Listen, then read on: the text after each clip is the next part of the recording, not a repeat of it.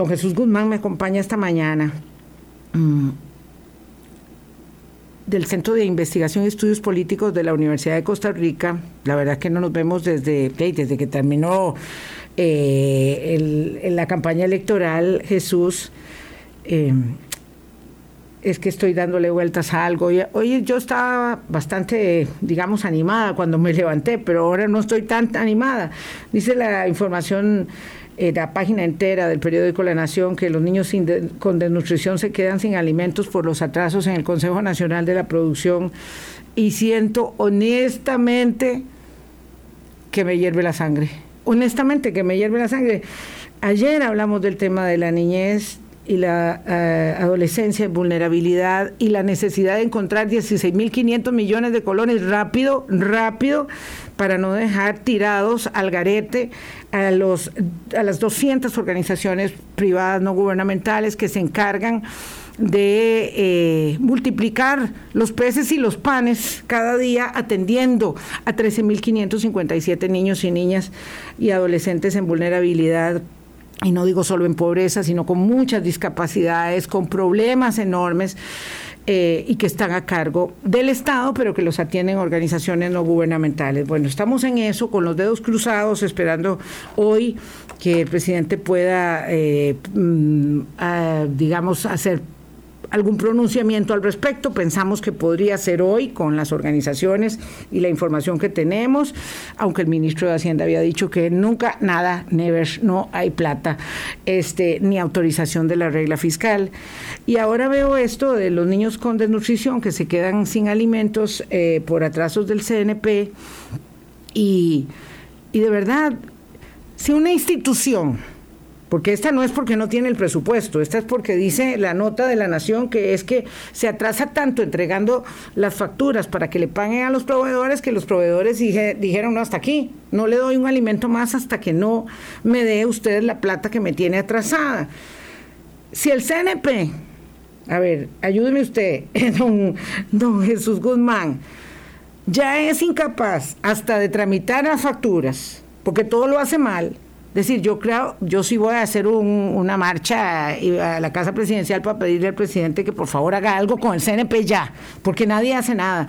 Todos los años, décadas, hablando del CNP, investigaciones legislativas, informes del SIMPE de la Universidad Nacional, informes de la Contraloría General de la República, venden los alimentos más caros que en el mejor automercado del país y resulta que los venden carísimos y llegan medios medios, unos bastante malos. Ahora resulta que no pueden ni tramitar las facturas. No pueden ni tramitar las facturas para que los niños lleguen, entonces no están recibiendo hace dos meses los paquetes de alimentación. Eh, curiosamente que La Nación saca hoy una publicación también de que hoy hace 50 años, de esas que son reminiscencia histórica, hoy hace 50 años, el Hospital Nacional de Niños diagnosticaba 100 menores al mes con desnutrición severa. No puedo imaginar ni aceptar que a esa noticia haya que quitarle hoy hace 50 años para que volvamos a diagnosticar niños con desnutrición severa en un país que hace tanto tiempo se supone superó este estadio y que tiene las previsiones, como todo el resto de América Latina, muy malas de desempeño económico para terminar el año por la crisis en Ucrania y por la guerra en Ucrania. Ya no quiero decir nada más. Don, Gusto, don Jesús Guzmán, gracias por acompañarnos y analizar, porque todo forma parte. Los primeros seis semanas de la administración eh, desde el Ejecutivo, pero también desde el Legislativo, porque vamos a ver ambas caras de la moneda. Y esto, evidentemente, son problemas que, como dice el presidente, no es para quejarse, sino para resolverlos y que estamos esperando que se resuelvan pronto. Aunque lo del CNP, yo creo que eso sí, eso sí tiene una, una, solución de, difícil. No sé cómo se hace para cerrar una institución que no sirve en este país. Buenos días, Jesús. Buenos días, Vilma, y buenos días a todas las personas que nos siguen. Eh, en el caso del CNP, como pasa con, algunas otras instituciones eh, en el país, sin tener una lógica eh, recortista, que es lo que muchas veces se sigue cuando se habla de las instituciones públicas o fiscalista, hay que pensar en el fin último de las instituciones. O sea, las instituciones en sí no son un fin, sino se tiene que pensar para qué están diseñadas las instituciones y cuál es el rol que tienen hoy en día. Entonces, eh, una institución como el CNP y la lógica con la que fue creada el CNP pareciera que es una institución eh, que uno podría pensar hasta necesaria si funcionara como debería funcionar. O sea, si, si su fin último todavía estuviera siendo al servicio de las personas más necesitadas, en doble sentido, tanto las personas agricultoras como los beneficiarios y las beneficiarias, principalmente niños y niñas y personas de eh, que están en una condición eh, de hospitalización de la Caja Costarricense de Seguro Social. Pero eh, estos atrasos, esta, la calidad muchas veces de, de los productos y también quejas de la otra parte de la moneda, de las personas agricultoras, de cómo el CNP, lo que mencionaba Vilma, que, eh, que no se les está pagando a las personas agricultoras eh, y a los proveedores y proveedoras, que uno esperaría que no haya intermediación, pero que también al quien le compra el CNP hay intervención o, eso que, no le compran directamente a la persona agricultora, sino que le compran a una persona intermediaria, eh, hace que, el, que, que se piense si el CNP aún sigue cumpliendo un rol o si el fin último del CNP sigue siendo el mismo por el que fue creado, o si ya es necesario una intervención de fondo, que incluso con la designación de su eh, presidente ejecutivo, el presidente Rodrigo Chávez decía, hay que hacerle una reingeniería al CNP. Habrá que ver si es factible hacerla o si ya requiere una eh, cirugía mayor o incluso repensar el modelo del CNP. Sí. Ajá. Los santos óleos y, el enterramiento. Eh, es que, vamos a ver, una de las cosas que está clara, ayer lo decíamos con eh, el tema del Patronato Nacional de la Infancia, que no quiero que se piense que estamos hablando de la misma cosa, ¿verdad? Eh, con, el cosa con lo del CNP, pero que necesita una ah, modernización total. Pero eso aplica para el patronato, aplica para, no sé, todas las instituciones prácticamente del aparato estatal eh, del gobierno central y sus eh, instituciones eh, descentralizadas. Es nosotros hemos llegado a un punto de ineficacia y de ineficiencia, y no todo se llama corrupción, pero ahí se abona mucho también de esto, que es tan grave porque implica ni más ni menos que el deterioro de la confianza ciudadana en sus instituciones, la desesperanza y el desapego para con el sistema democrático y resultado final la gente dice, si la democracia a mí no me sirve para que me resuelva los problemas, ¿para qué me sirve entonces? Y esta elaboración cínica, pero lógica, de sentido común para quien no tiene resueltos sus problemas básicos es dramática. Implica que a la vuelta de la esquina todo lo que nos ha costado este sistema democrático estamos capaces de tirarlo al vacío porque la verdad aquí en Colombia, en Chile, en Paraguay, en Perú, en El Salvador, en Nicaragua, donde sea, esto no fue, ese, bueno, en Nicaragua no, perdón, quitemos a Nicaragua. Esta, esta democracia no me sirvió.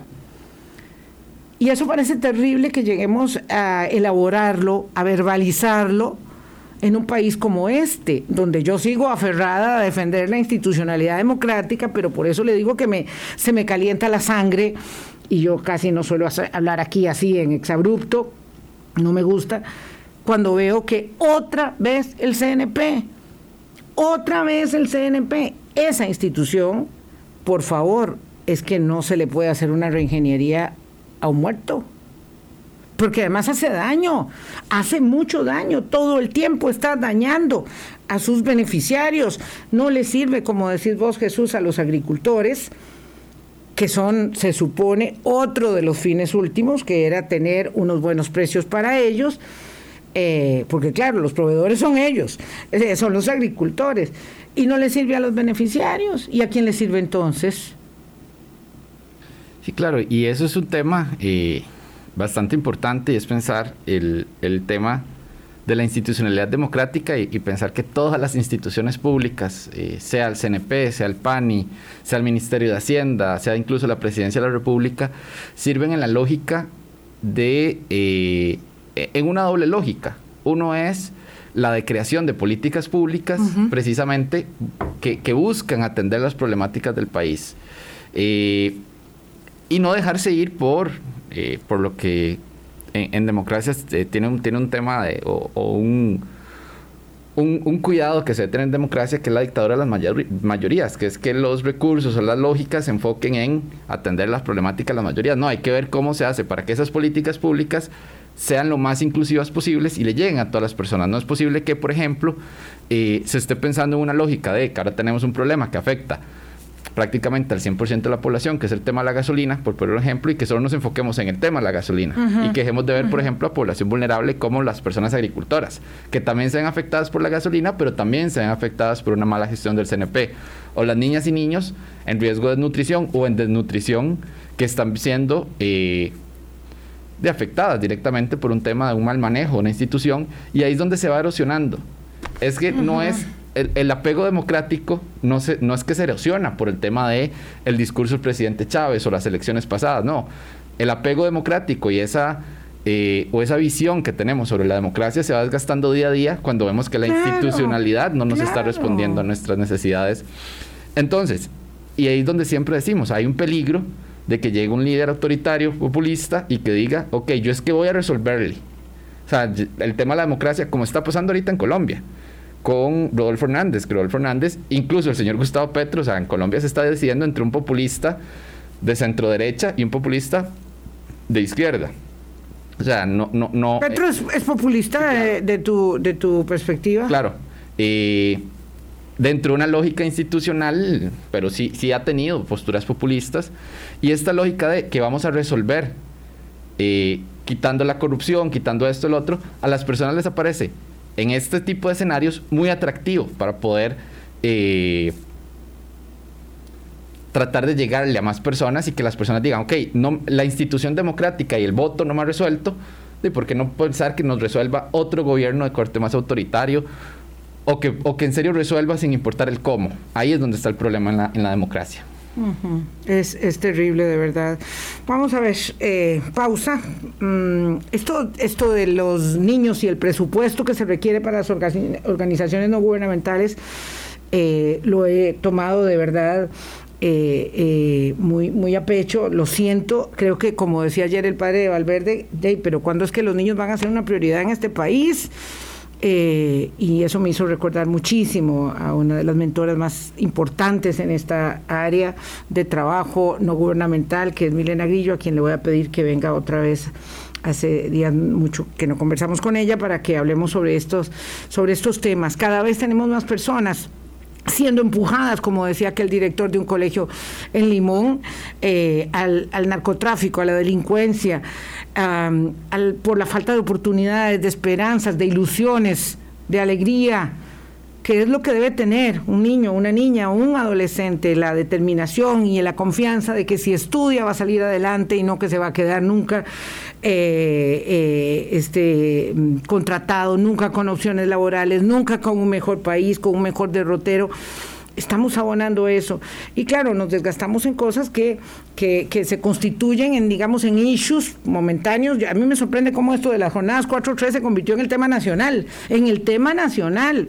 Esto es una cosa nimia, absolutamente nimia.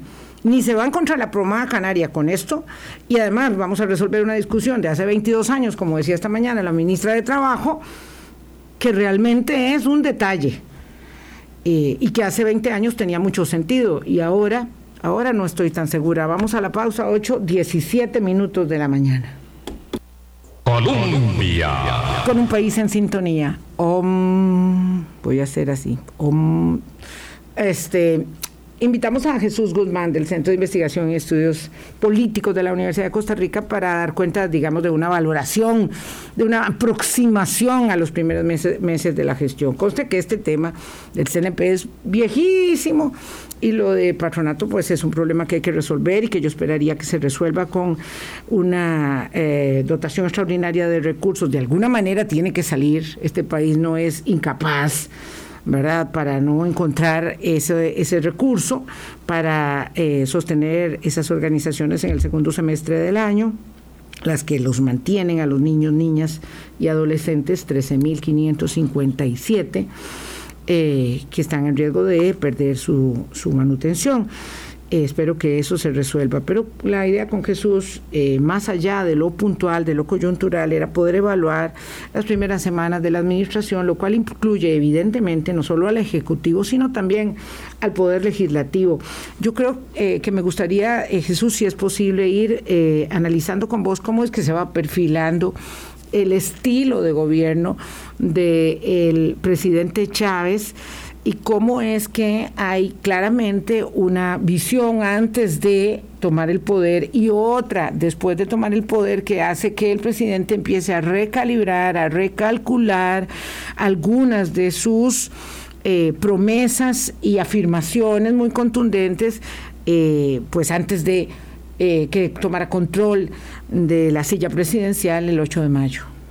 Sí, claro, el el, análisis que se va a hacer es a partir de eso. O sea, estamos en un, ante un momento de un gobierno, eh, hay que llamarlo así, y, que no se entienda mal. No, no, no es por ofender a nadie, pero podemos hablar de novato en el sentido que viene de un partido político que no tiene experiencia en la administración, o sea, que es un partido nuevo, eh, que es un partido nuevo, eh, que de donde surge la candidatura Rodrigo Chávez, entonces tenemos un partido oficialista nuevo la mayoría de ministras y ministros son personas eh, completamente nuevas en la administración pública, muchas de ellas ni siquiera estuvieron vinculadas al 100% con la forma en que se, hacen las cosas en el país.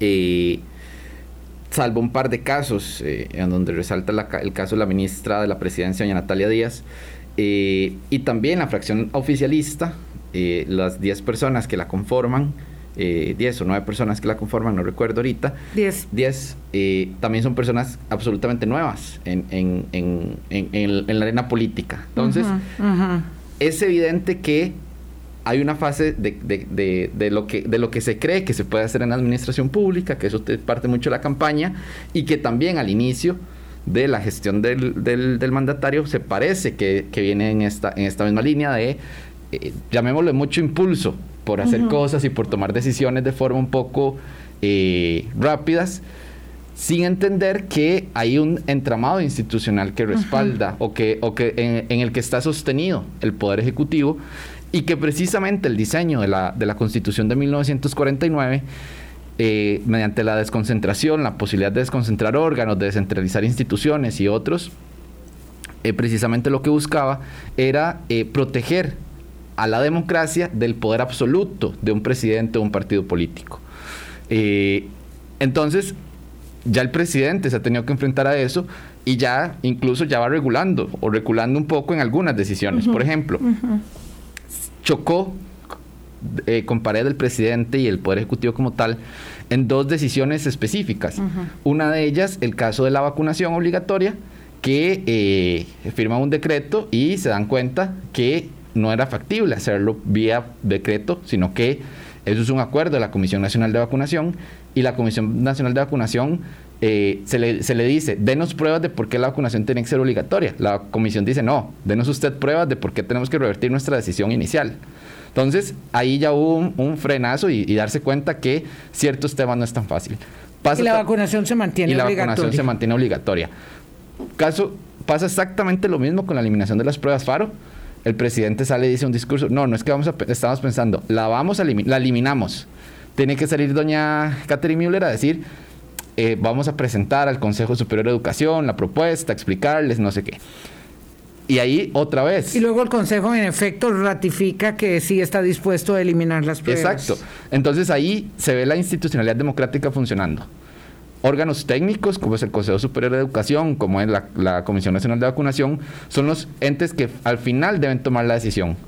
Uno respalda la decisión del presidente Chávez y su gobierno, entonces ahora sí, firmamos el decreto y se eliminan las pruebas FARO, que igual eh, tenía muchos, muchas críticas, incluso el, el exministro Edgar Mora, que fue su, su el, que, el, que, las propuso, las impulsó, dijo que eh, fueron pésimamente implementadas. por parte del gobierno anterior. Sí, eso las, las, desacreditó por completo y eso ya las hacía inviables. Correcto, los mismos estudiantes y las estudiantes, los grupos gremiales, eh, etcétera, estaban criticando las pruebas FARO, entonces tenían muy poca viabilidad política, incluso la, la, ministra. Vendrán otras muy parecidas, pero tendrán otro nombre. Correcto. Y salen, emanan ya de una nueva gestión y por lo tanto, digamos habrá que dárseles el beneficio de la duda, pero esas ya estaban oxisas. Lo mismo que ha dicho la, ministra Müller de que las pruebas estandarizadas son un, mecanismo fundamental, que el mismo presidente dijo que se va a evaluar los, los conocimientos y que eso no solo es para evaluar a los estudiantes y las estudiantes, sino también a la labor docente que se está haciendo, cómo se está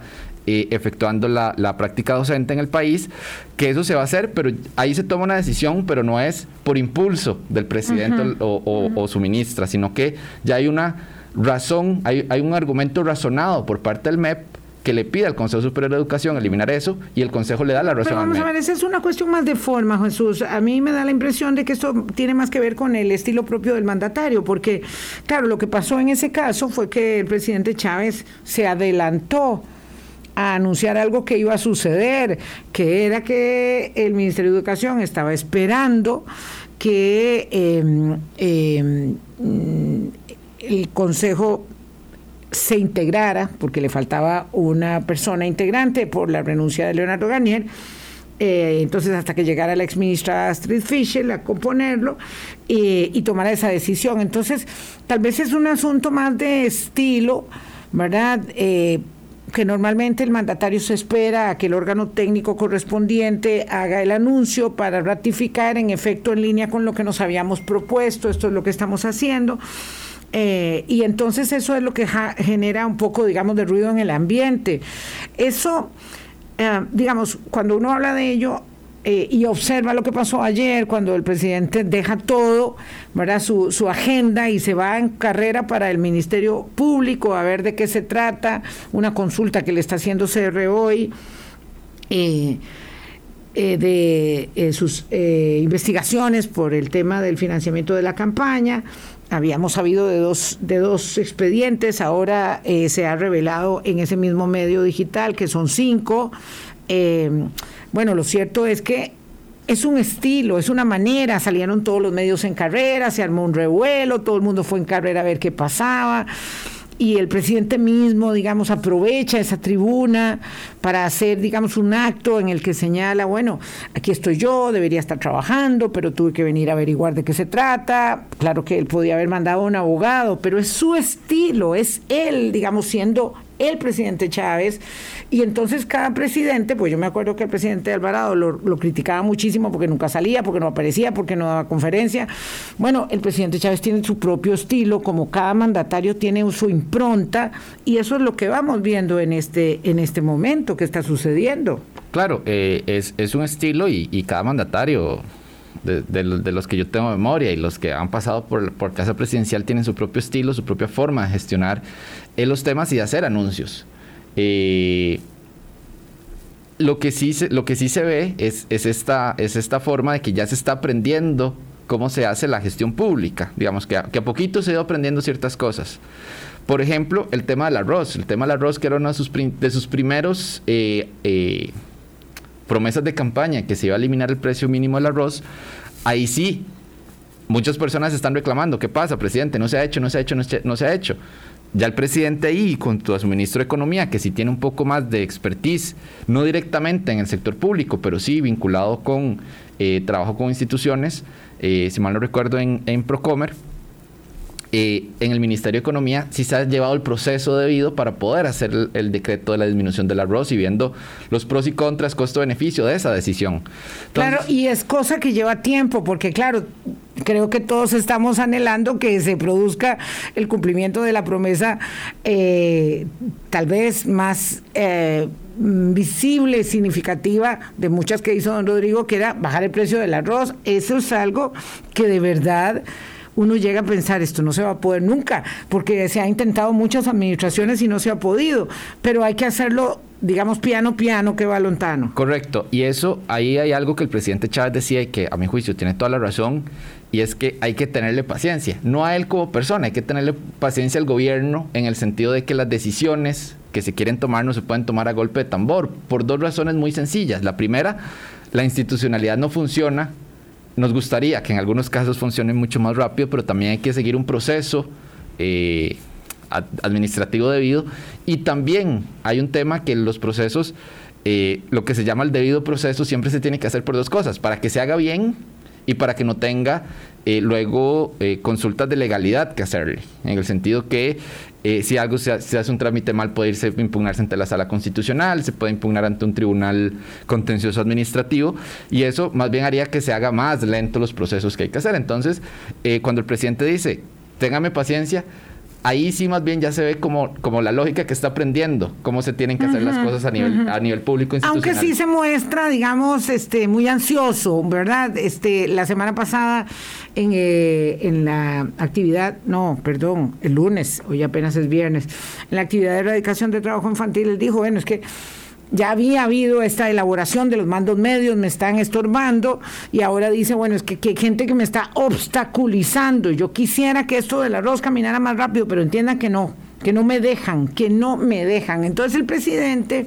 empieza a, digamos, eh, en ese proceso eh, de seis semanas y bueno, ha estado en Suiza y en los Estados Unidos, ha tenido demasiada intensidad, obviamente, como la tiene cualquier presidente que tiene que trabajar como 16 horas diarias, es algo increíble, eh, pero empieza a mostrarse así como atado, incómodo, ¿verdad? Porque evidentemente eh, no se imaginaba que tenía tantas, ah, tantas limitaciones, aunque en Costa Rica se sabe que el poder ejecutivo es un poder muy acotado, que tiene mucha, mucha em, limitación.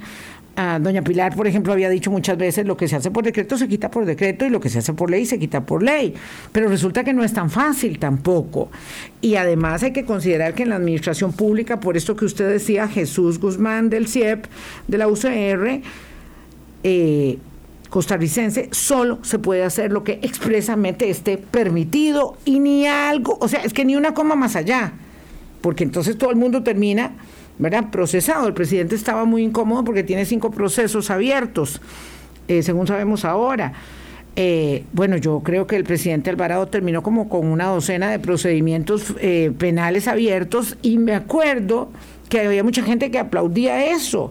Eso es una parte, digamos, del problema eh, puede haber una causa que sea real, pero resulta que hay un montón que son inventadas. Claro, es, hay un problema en el país que es la sobrejudicialización de la política. Terrible. Y que no solo es este tema de que vayamos a la sala constitucional a, impugnar normas o a hacer, hacer temas eh, de, de elementos ya normativos como tal, sino que también se ha usado en los últimos años mucho de que eh, yo denuncio, por ejemplo, yo puedo ir ahorita, Vilma, salir de acá y ponerle una denuncia a usted porque a mí se me ocurrió y le digo que hay un problema, Vilma Ibarra me calumnió.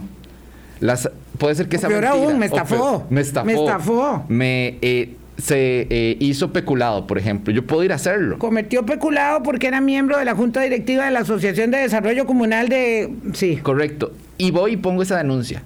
Y, la, y ahí ya quedó anotada. Yo. La fiscalía tiene porque yo pongo una denuncia, tiene el deber de abrir un proceso contra usted. Puede ser que termine desestimándolo y que es muy probable que pase si no tienen fundamento.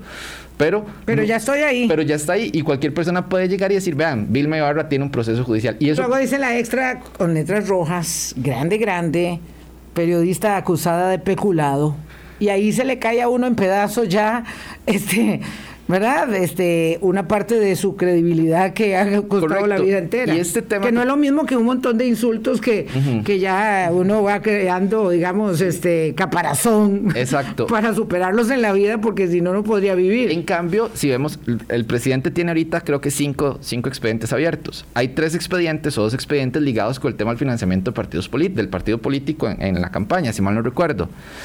Esos expedientes a nivel legal, sin importar la vinculación que haya tenido el presidente Chávez o no, es muy poco posible que se logre demostrar. Eso normalmente la legislación electoral a quien imputa principalmente es a la presidencia y a la tesorería del partido porque son las personas eh, encargadas. Claro. Sea justo o no, son las dos personas que tienen que dar la cara por ese tema. Exacto. Y en los otros temas hay muchas denuncias de incumplimiento de deberes contra funcionarios públicos. En el caso de don Rodrigo, si mal no recuerdo, es por el tema de cuando fue ministro de Hacienda, que se le denuncia por incumplimiento de deberes y por otro tema son denuncias que, a ver, si yo como ciudadano considero que el presidente Chávez incumplió su deber, yo puedo, tengo el derecho de irlo a denunciar. Ahora bien. usted está hablando de una denuncia cuando fue ministro de Hacienda, porque además esa es otra cosa. Se arrastran con los años las denuncias. Me acuerdo eh, una querida ministra de salud que decía que habían pasado después de abandonar el puesto, creo que siete años, y seguía pagando este abogados de su propio dinero por cosas que había hecho o mm, dejado de hacer cuando había sido ministra de salud. Lo contó aquí la doctora María Luisa Ávila, y ese es el calvario eso también implica que hay gente que no quiere aceptar estos puestos porque no solamente son muy mal pagados, y ahorita hablamos del aumento salarial, sino que además tienen una enorme cantidad de responsabilidades civiles y penales. Claro. Entonces, este, esto, esto sí, hay que decirlo, aceptar un puesto en un gabinete de valientes. Claro. Eh, no, no es fácil. Y al final la figura, el, presidente Chávez y la ministra Natalia Díaz lo, han dicho en repetidas ocasiones, eh, cuesta llegar y decir, ok, yo, yo asumo este puesto por un salario, es un puesto de altísimas responsabilidades, no solo porque, a ver, las decisiones últimas pasan por la, por la jerarquía del ministro o la ministra, pero también es responsable de decisiones de mandos medios y, de su institución como tal, como gerente o, como persona. Recuerdo muy bien el caso de la ministra Carla González del MOP. Eh, por el puente. En la administración, exacto, de, don Oscar Arias. Sí. Se cae un puente. Sí, hay una negligencia del Ministerio de Obras Públicas y Transportes. Ella tiene que renunciar y ella dice que renuncia por una responsabilidad política pero también tiene una responsabilidad penal en ese caso las personas que murieron en ese puente. y a ver, la ministra no puede estar al día a día con los puentes que se han arreglado o no de este país porque son miles. Como el ministro Luis Amador ahorita tampoco puede estar pendiente de cada uno de los puentes. Y sobre todo sabemos que tenemos en fatiga centenares de puentes que debieron haber sido intervenidos hace 20 eh, años eh, que el presupuesto no da para ello y que entonces de mañana se cae un puente dolorosa y tristemente y eso tiene afectación eh, a la eh, seguridad de personas y vida de personas. Y claro, iba terminando el ministro inculpado en un proceso penal, imagínese. Exacto, entonces eso, a ver, muchas de esas denuncias que se hacen no son, a ver, son, son, denuncias que sí, que afectan al presidente y todo, pero realmente al final van a ser denuncias que sin, sin, sin tener una bola de cristal y sin saber exactamente por qué son, probablemente sean denuncias que van a terminar siendo desestimadas o que van a terminar caducando después de los 10 años del tema de la denuncia. Eh, también hay un tema de, de, querer, y ahí sí yo creo que hay que hacer eh, un, un, vistazo de los medios de comunicación. ¿Cuál es el sentido de, decir el ministro tiene cinco denuncias, el alcalde tiene 20 denuncias y tal vez no ir a pensar qué son esas denuncias, o sea, por qué están esas denuncias. Ahí hay que hacer un ejercicio también de... De, valoración. De valoración del fin del, del, fin social que tiene esa noticia. Porque sí, o sea, yo les puedo apostar que todos los ministros y ministras de la administración pasada, incluido el presidente Carlos Alvarado, los dos vicepresidentes, tienen causas, causas abiertas en la fiscalía. Sí, sí, sí. Y eso no implica que sean culpables de nada. Y tienen que ir pagando abogado de su propio dinero, porque no se puede pagar con los abogados, digamos, don Rodrigo no podría pagar con los abogados de la Casa Presidencial, que tiene un equipo jurídico, su defensa. Entonces tiene que gastar mucha plata, mucha plata, ¿verdad? Porque uno sabe que en, la, en la judicialización de los asuntos de la vida política y social, eh, empresarial, sindical, etcétera, etcétera, etcétera, del país, los que ganan son los abogados, tienen que gastar mucho dinero de su salario pagando abogados permanentemente. El presidente Alvarado durará, no sé, cuántos años pagando abogados para que le resuelvan todas las acusaciones justas o injustas, eh, fundamentadas o infundadas, ridículas o sustentadas que haya sido, eh, eh, de que haya sido objeto. Pero antes de, tengo que hacer la pausa, Jesús. El presidente se propuso y logró, y no le importa el costo, eso es muy, muy interesante en el caso de Chávez, eh, aumentar el salario de los ministros. Claro, ahora el querido economista don José Luis Arce, que yo esperaría que la semana entrante sí esté aquí con nosotros, en, principio era para hablar de tasas de interés en Estados Unidos, pero esto también lo escuché anoche diciendo en interferencia que el aumento salarial de los ministros podría ser ilegal. Y ese es otro tema. Cada cosa que se hace puede ser luego impugnada. Y podría ser ilegal porque si se hace por costo de vida, decía él, solo podría corresponder un 33% de aumento. Desde que no se hace un aumento salarial de los salarios de los ministros, me parece que hace 2002, eh, una cosa así, hace añales, eh, y entonces ese aumento o esa nueva clasificación salarial a lo mejor estaría mal hecha, aunque yo tengo que decir algo que a la gente no le va a gustar, estoy de acuerdo, de acuerdo con que hayan aumentado los salarios de los ministros. Eh, me parece que tal vez el momento nunca sería bueno, pero había que hacerlo.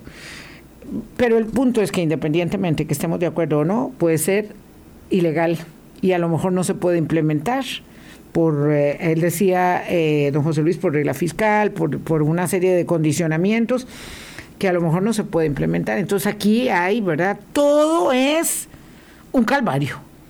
Claro, eh, e, ese tema, yo no pienso, yo, yo, incluso pienso que es el, que políticamente el presidente lo hace en un muy buen momento, está iniciando su gestión. Él desde el inicio dijo, hay un problema con el pago de los ministros y ministras, no me están aceptando porque el pago es muy bajo, la responsabilidad, la ministra Natalia Díaz desde el día uno dijo, la responsabilidad de un ministro y una ministra es muy alta, ya lo que estábamos conversando. Eh, lo hace un buen momento cuando la opinión pública está expectante a lo que hace el presidente Chávez.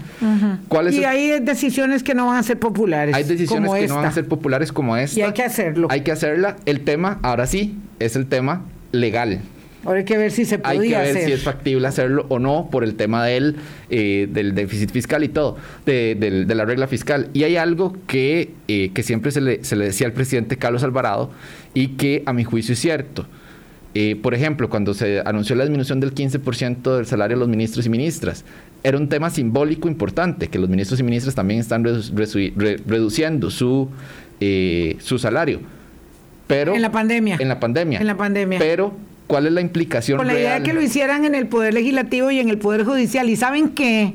No, nunca no hubo desde el Poder Legislativo ni desde el Poder Judicial ni un 5 de solidaridad con los salarios de los jerarcas para el momento de la pandemia, solamente lo hizo el presidente y el Consejo de Ministros. Correcto, y eso es lo que, a ver, es un mensaje simbólico muy fuerte. Sí. los, los, poderes de la República se están sacrificando con su salario y sí, está bien, es un mensaje simbólico pero ya real, el impacto que ah, tiene eso en la hacienda pública absolutamente. Es, es, es, ínfimo, es muy pequeño. Lo, tengo clarísimo. Entonces, ese tipo de elementos también son importantes, como que el presidente pareciera que esa parte simbólica lo está dejando un poco de lado, como que lo que está haciendo es y ese tema simbólico de subir los salarios en un momento como este, sí, puede ser mal visto en lo simbólico, que es subir salarios cuando estamos en el peor momento de la, de, la, crisis. De, costo de vida, de, alimentos, inflación, gasolina. Combustible, etc. Pero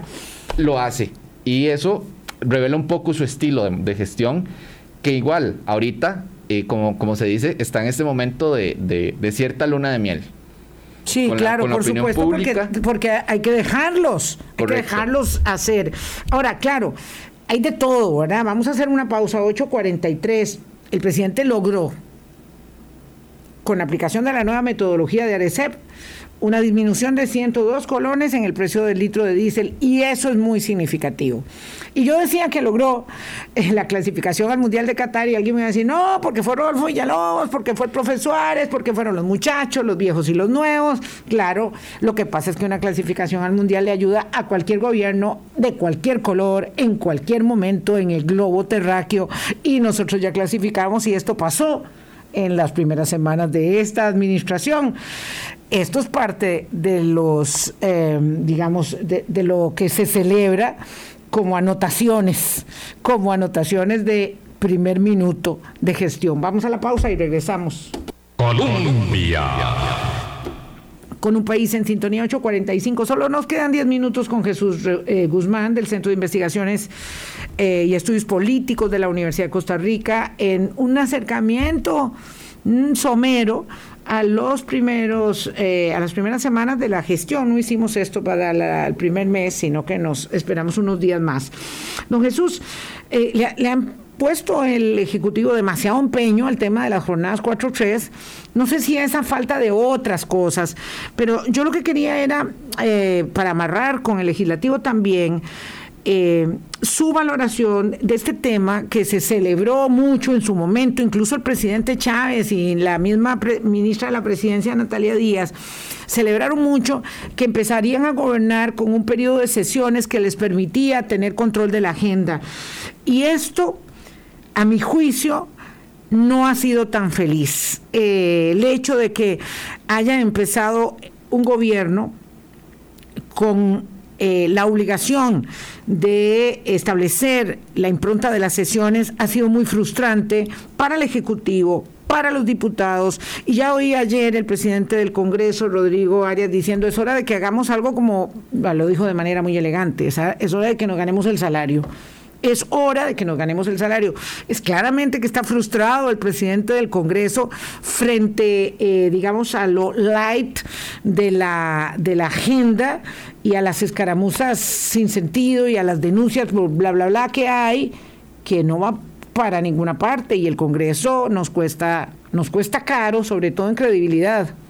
Claro, eh, ese es otro tema eh, importante y yo comparto eh, con usted. Incluso el, el, exdiputado Carlos Ricardo Navides en su momento lo dijo que él tenía dudas con este proyecto de cambiar ¿Ah, el orden de las sesiones eh, eh, extraordinarias y ordinarias. Ordinarias. Porque precisamente generaba cierta distorsión y yo creo que ya estamos viendo esa distorsión sí. o ese problema que se está generando en cuanto, a ver, Sí, el presidente y, su equipo de gobierno y, su, su, equipo de campaña cuando era eh, candidato tenía muy claro cuál era o, tenía claro cuáles eran las formas o, los objetivos estratégicos, etcétera, que puedan tener. Pero eso no es tan fácil volcarlo en una legislación, en ley. Entonces, sin importar que sea el presidente Chávez o cualquier otro presidente o presidenta que venga en el futuro, no es tan fácil volcar eso en legislación. Los primeros meses siempre se va a tener que trabajar con legislación heredada, que son estos proyectos de ley que ya vienen de administraciones anteriores. Eh, no va a ser tan fácil dar ese giro. Y en esta administración es todavía más, más complejo porque en la pasada no tenía ninguna representación en la Asamblea Legislativa y ahora hay que trabajar con esa legislación que dejaron otros partidos políticos preparada para, para eso. Entonces, para mí es eh, esperable que pasara esto. Creo que fue un, error de cálculo pensar que, que era muy buena idea que el presidente entrara con una agenda de sesiones extraordinarias. Más bien, eh, tenía su lógica que se iniciara con sesiones ordinarias. Tenía mucha lógica. Venir, como, por así decirlo, con esa... Con una continuidad, de gestión, aunque cambiaran los diputados y todos fueran nuevos y estaban como escobitas perdidas, escobas nuevas pero perdidas, lo cierto es que venía una dinámica que se trasladaba y esto no resultó bien y ahora no se puede cambiar porque esto es una legislación, una perdón, una reforma, constitucional.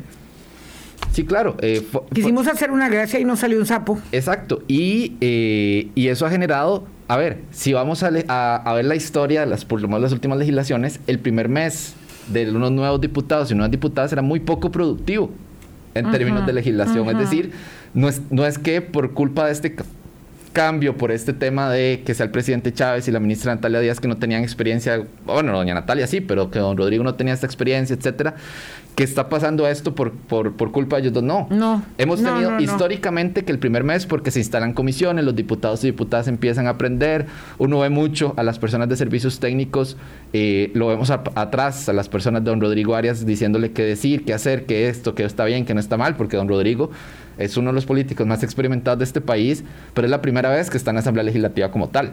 Entonces también el, lo procedimental es importante que lo vaya asumiendo. Entonces, evidentemente, es poco, va a ser poco productivo. Pero también se ve afectado porque el control de la agenda lo tenga el Poder Ejecutivo. En la primera convocatoria, por ejemplo, el primer decreto de convocatoria, creo que fueron 20 proyectos. Si uno ve los proyectos de convocatoria de los gobiernos anteriores, los primer, la, sí, sí, el 120 iniciativas y uno empieza a buscar la que le interesa a uno en particular y dice, ¿dónde diablos está? Porque, son muchas. Porque este proyecto tiene que ir a una comisión, este va para otra comisión, este va para plenario, este está apenas empezando. Eso era normal. Pero llegan y, solo convocan 20 proyectos, entonces ahí se nota un poco esa impericia que tiene el Poder Ejecutivo para poder hacer eso, el manejo de la agenda. Pero eh, yo creo que era esperable. Y no se puede decir que esa parálisis legislativa a ver, si hay responsabilidad del Ejecutivo por esta impericia, pero y algo que, que, que yo creo que sí hay que tener muy claro, el poder legislativo no se tiene que medir solo por la cantidad de leyes que presenten. Sí, ni, ni por la cantidad de comisiones eh, que se integren. Yo voy a decir otra cosa, y nos quedan cuatro minutos, me reservo, eh, digamos, el, la posibilidad que hagamos otro programa ya sobre específicamente la valoración legislativa. Voy a decir otra cosa que es eh, muy polémica, eh, me van a caer también encima. Yo estoy de acuerdo que no se hagan más comisiones investigadoras. Estoy de acuerdo, porque es inmanejable y eso fue así. Eh, mm, todos los jefes de fracción, excepto el Frente Amplio, estuvieron de acuerdo en que ya no pueden más. Veamos, Jesús, el Congreso de Costa Rica debería tener por lo menos 80 diputados, de acuerdo con la población que hay. Digo todo esto y sé que la gente se pone furiosa. Por lo menos 80 diputados, porque tenemos las mismas diputaciones, 57, que en el año 1949. Y la población ha aumentado cinco veces desde entonces. Y 80, 57 diputados no pueden atender 20 comisiones. No pueden. Es decir, eso es una realidad. Y entonces hay gente que está furiosa porque no se integró la comisión de cochinilla y cuál otra era, ah, la del financiamiento de los partidos de la campaña electoral pasada. O sea, esto en abono a unos y a otros. Pero es que no se puede. Y esas comisiones investigadoras legislativas, perdón, son un circo son un circo de, de, y, y, los diputados ya se dieron cuenta estos nuevos que ya no pueden seguir en esa en esa cosa. Esto es muy polémico porque hay gente que dice es que no quieren investigar el caso Cochinilla o no quieren investigar los financiamientos de la campaña electoral eh, este pasada. No es que hay limitaciones y además procesos jurisdiccionales que van corriendo por donde deben correr y ya no se trata de que la Asamblea esté en este juego. Sí, ahí, ahí el, el, si uno va a las últimas comisiones fuertes que han habido investigadoras, tenemos la de Panama Papers, la de la UPAT, la del caso Cochinilla y una que se hizo específicamente con el gobierno eh, para, para investigar el tema del financiamiento, el tema del PAC en su momento. Eh, Pésima. Pésima, eh, todas con resultados malos. No hay ninguna que haya. A ver, la, la de Panama Nada. Papers tuvo un, un, impacto importante, se hicieron algunas recomendaciones. Esa, todas las recomendaciones que surgieron de la Comisión de Panama Papers duermen en el sueño de los justos, sí. ya muchas de esas propuestas sí. de ley eh, caducaron. El tema, por ejemplo, el cementazo, no pasó absolutamente nada. Entonces, a ver, es importante que se investigue políticamente claro. estos temas, pero pensando en qué reformas hay que hacer para esto. Hay que sí. pensar qué reformas sí. se deben hacer al, al, tema financiamiento de partidos políticos. Pero convertir las comisiones como tal en un show no tiene sentido. Y también empezar a desengranar comisiones, por ejemplo, crear una comisión de educación, crear una, una, una, de energía y otra reforma al Estado, también es una absoluta pérdida de tiempo. Sí, sí, sí. Estos no son foros académicos, no, no, no. Correcto, hay que concentrar lo que ya existe. Está la Comisión de Ciencia, Educa eh, Tecnología y Educación. ¿Para qué, ¿Para qué hacer una otra comisión para el tema de educación? No, se sigue viendo ahí. Y la comisión, la presidencia de la Comisión de, de Ciencia, Tecnología y Educación puede decir, el enfoque de este año va a ser educación. Entonces vamos a, vamos a priorizar lo que tiene que ver con educación. La de ambiente y energía puede decir vamos a enfocarnos en energía. La de gobierno vamos a enfocarnos en reforma al Estado.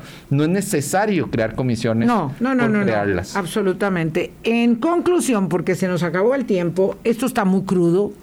Este es un arrocito muy crudito todavía, eh, hablando de rebajas. Eh, falta mucho para ir perfilando mm, en los meses que transcurren, ya hacia eh, la última parte del año, me parece, una uh, forma acomodada de gestión para entender pros y contras, pero lo que sí es cierto es que debemos desprejuiciarnos, ni todo es blanco ni todo es negro, ni son ángeles ni son demonios, son las realidades. Hay cosas muy interesantes, como que el gobierno había dicho que no, que iba a nombrar de inmediato embajador en Nicaragua, y ya dijeron que no, ya dijeron que no, y eso es muy interesante, ya empiezan a gobernar, y esto es motivo de futuras conversaciones. Jesús Guzmán, feliz fin de semana. Muchísimas gracias, Vilma, y feliz fin de semana y feliz Día del Padre a todas las Feliz Día del Padre a todos los buenos papás, a los otros no. 8.55, que la pasen muy bien, hasta el lunes, chao. Hablando claro, hablando claro.